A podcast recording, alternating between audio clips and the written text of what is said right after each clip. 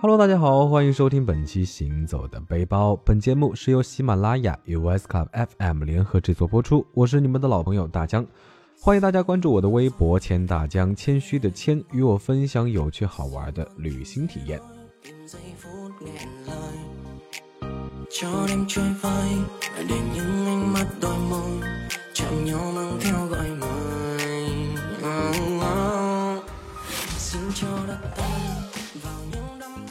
快乐的时光的确是转瞬即逝啊！大江感觉还没在家葛优躺几天，哎，就又要回到魔都这个大城市开始艰苦奋斗了。春节的几天里呢，大江除了给亲朋好友拜年，嗯，基本上什么正事都没干，每天吃吃喝喝，看剧养膘，在家的日子永远都是最安心的。但是看着自己的小肚子呢，嗯，觉得也该出去走一走了，把过年吃胖的几斤肉还回去。那今年的春节特别的晚，过完年寒假也差不多就结束了，所以选择在这段时间出游呢，既避开了高峰期，又避开了上扬的机票和住宿，旅游体验会很棒。那前几天大江在家看了《新西游记四》，这一期节目组去的是越南，哎，看着满屏幕的越南米粉和椰子冰淇淋啊，嗯，大江的心里也是痒痒的呀。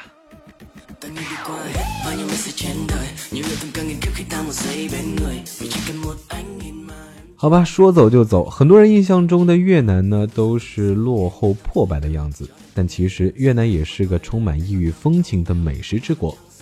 人来人往的越南粉店铺，热气腾腾的汤锅，切工讲究的猪肉，一筐筐新鲜的蔬菜，谈笑风生的当地人，都是日常越南生活的生动写照。都说越南的物价特别的低啊，嗯，但是大家还是要提醒你，别因为这个就卡紧预算。去了以后，你就会知道，虽然那里消费水平低，但是有些地方不明码标价的东西就乱开价，而明码标价的店都不便宜。有人说在越南买东西吃饭一定要还价，但事实上是有时候还价，人家会直接不卖，或者干脆听不懂。那要前往越南呢，先要办理当地的签证啊。越南的签证是比较奇怪的，是单独的一张纸，而不是直接敲在护照上。可以提前在淘宝上找旅行社代办，价格大概在两百四十大洋左右。证件和行李准备齐全，就可以踏上旅途啦。很多小伙伴都会选择在香港转机再飞往越南，这样价格是最实惠的。到了香港转越南，会有很多越南的联航飞机航班，比如越捷和捷星。但是机票呢是不包含行李费的。如果你带的东西比较多，那么算上行李费的话，价格其实和每人包含二十公斤免费行李额的越南航空是差不多的。而且廉价航空有时候会出现超售的现象，导致部分乘客呢不得不被航司改期，而且是不会提前告知的，去了机场或者是自己查才知道。所以呢，为了避免麻烦的话，大疆建议还是选择越南航空比较好。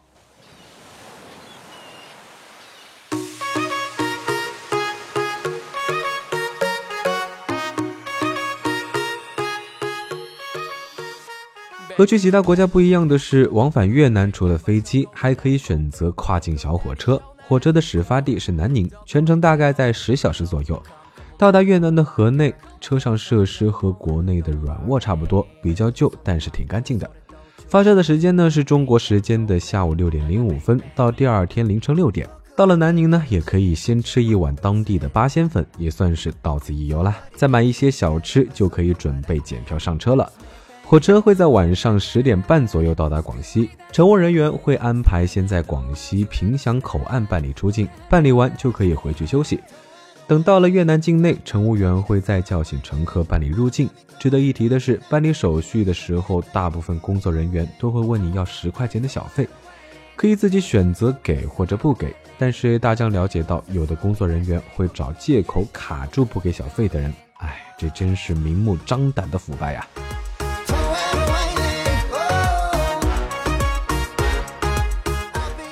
到了河内，火车站出来就是公交站台，非常方便。当然，也可以选择包车前往住宿的地方。交通虽然方便，但是没有办理电话卡和换钱的地方。去之前一定要把这一切都准备好。如果是机场的话，设施就多了。机场有免费的 WiFi 和免费设备充电区域，银行和 ATM 的机器在机场一楼大厅的位置。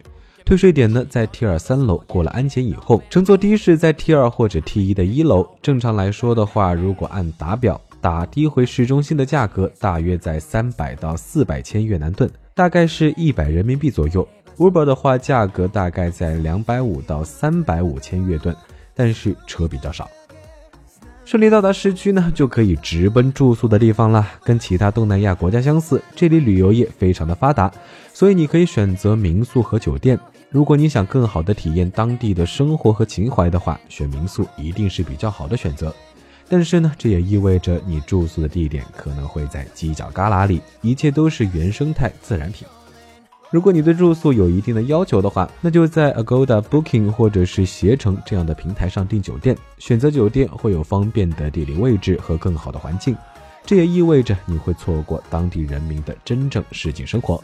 那大疆预定的呢，就是在三十六行街旁边的酒店，这里是河内最主要的商业街区，也是老城区，出行便利，离著名的巴亭广场和胡志明纪念堂都很近，而且可以体会到一些市井气息。那放好行李呢？大江就直奔旁边的三十六行街。出门就碰到了越南随处可见的摩托车大军。不过，他们虽说是横冲直撞，但是却总是可以巧妙地避开路人。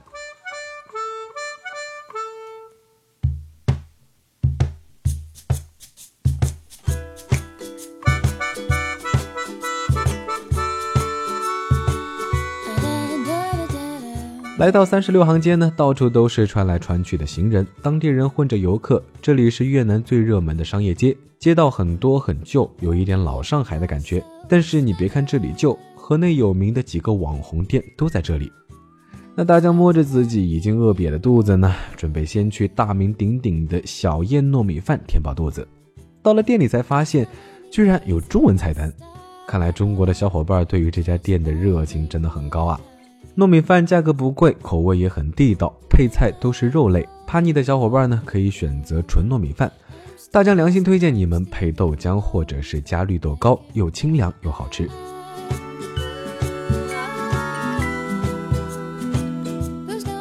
吃完饭呢，就可以正式的开始逛街啦。因为这里的手工艺品基本上是全越南最便宜的，所以买纪念品和伴手礼都是十分合算的。这里还有一个特色，每条街基本上只卖一类东西，卖帽子就是一条街的帽子，卖银具就是一条街满是晃眼的摆设。那大江逛了一下午呢，觉得很有必要去买个包来装东西啊。到了晚上，当地人已经开始张罗夜市，大江随便挑了一家米粉摊儿，点了一碗牛肉米粉和春卷。店主端上来铺着满满牛肉的米粉和被透明皮包裹着的春卷。这里的春卷呢，会放一种叶子，味道有些冲，没吃过的小伙伴可能会觉得不习惯，但是大江觉得味道很清新。吃完出门呢，天已经黑了，街头有音乐队，旁边有 LED 灯下的法式建筑，还有外面看不到里面的神秘酒吧。走得累了呢，还可以立马去做个既便宜又舒服的 SPA。总的来说，这里是个非常值得一逛的地方。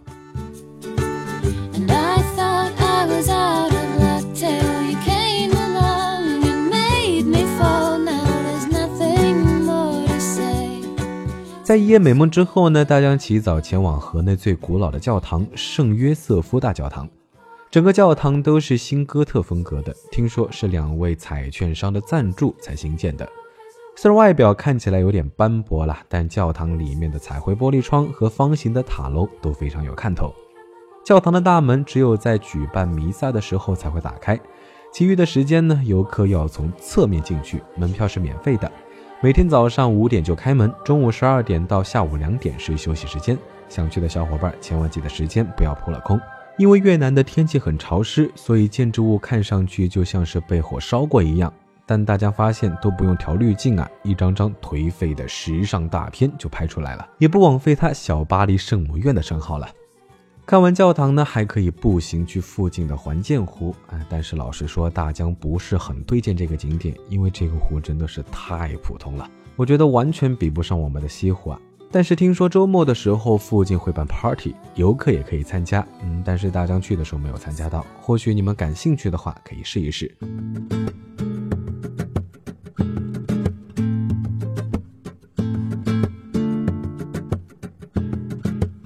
其实越南除了首都河内，还有胡志明市也非常值得一去。大江在来越南之前呢，一直以为胡志明市才是首都。这里有一百多年历史的邮政局，还有粉红色的圣母玛利亚天主教堂。如果住在号称背包客天堂的范武老街，距离很多其他景点都可以直接步行前往。下楼呢就是喧嚣的街市，买一根法棍，再买一个椰子，在咖啡馆里坐一坐，喝一杯纯正的越南咖啡，也可以好好享受一下越南的夜生活了。差点忘了，这里还有奥巴马去过的网红餐厅。《新西游记》里去的也是这个餐厅，位置在胡志明市第一酒店附近。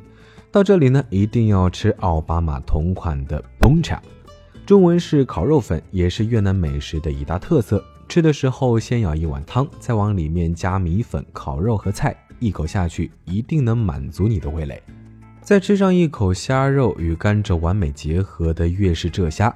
金黄酥脆的浙虾蘸上一点酸甜中带着辣味的梅子酱，这也许就是幸福的感觉了吧？大江觉得呢，如果旅行时间充足的话，在胡志明市多住上几天也是很好的选择，因为这个城市的任何一个角落都可以发现新鲜的食物。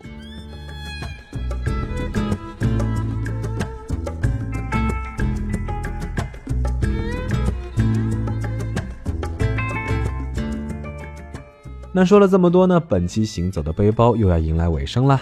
春节忙着拜访亲朋好友、吃肉长膘，没有出游的小伙伴呢，是时候换个地方长膘了。我主播大江再次祝大家新年快乐，大吉大利！